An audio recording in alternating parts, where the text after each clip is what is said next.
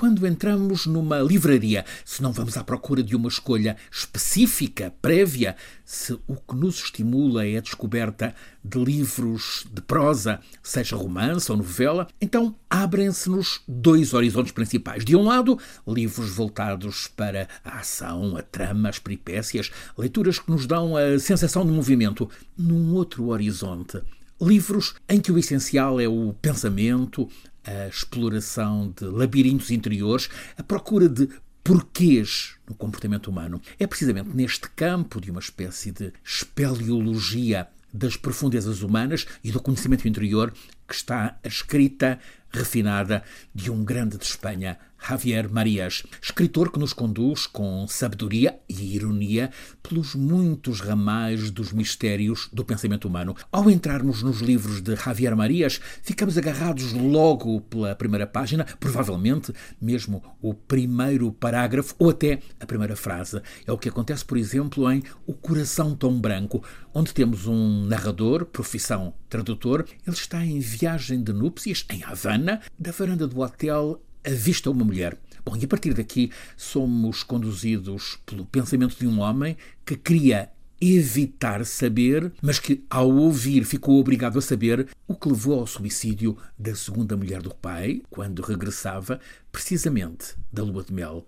O falar e o calar, o segredo, a conveniência, temas que Marias desenvolve neste Coração Tão Branco, livro que, depois de lido, logo puxa para a leitura dos outros do mesmo escritor, pode vir a seguir Os Enamoramentos, Todas as Almas, Berta Isla, a trilogia O Teu Rosto Amanhã, enfim, ao todo 16 títulos publicados por Javier Marias. Marias é um escritor que criou um estilo próprio, frases longas, fundas, ele foi professor em Oxford, assumiu-se sempre fascinado pela leitura de Shakespeare, também de Faulkner, cultíssimo. Ele nunca nos escreve de cátedra. O que trata é de com inteligência, subtileza, nos pôr a pensar. Investiga sobre as emoções humanas, mas sem transigir com estereótipos, nunca facilidades. Nunca escreveu para ser best-seller, mas é campeão de vendas, traduzido em 40 idiomas, em todos os livros, como nas crónicas semanais que publicava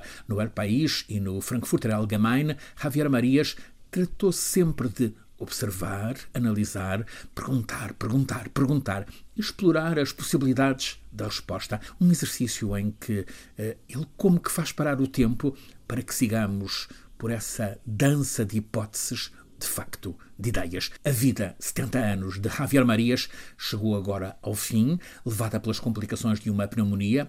Quando tinha 20 anos, enquanto se licenciava em Filologia Inglesa, escreveu guiões para filmes e escreveu a primeira novela Os Domínios do Lobo.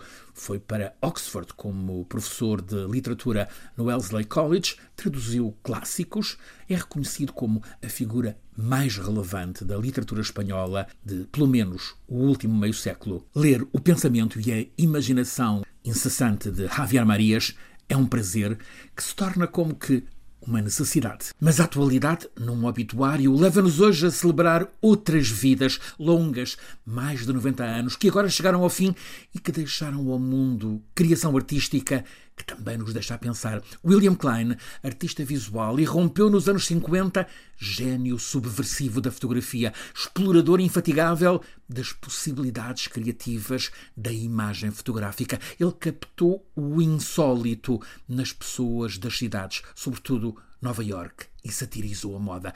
Também chegou ao fim a vida de Alain Tanner, o inconformista cineasta suíço, ele quis viver sempre com maio de 68, e que num filme produzido por Paulo Branco pôs uma etiqueta sobre Lisboa, a Cidade Branca.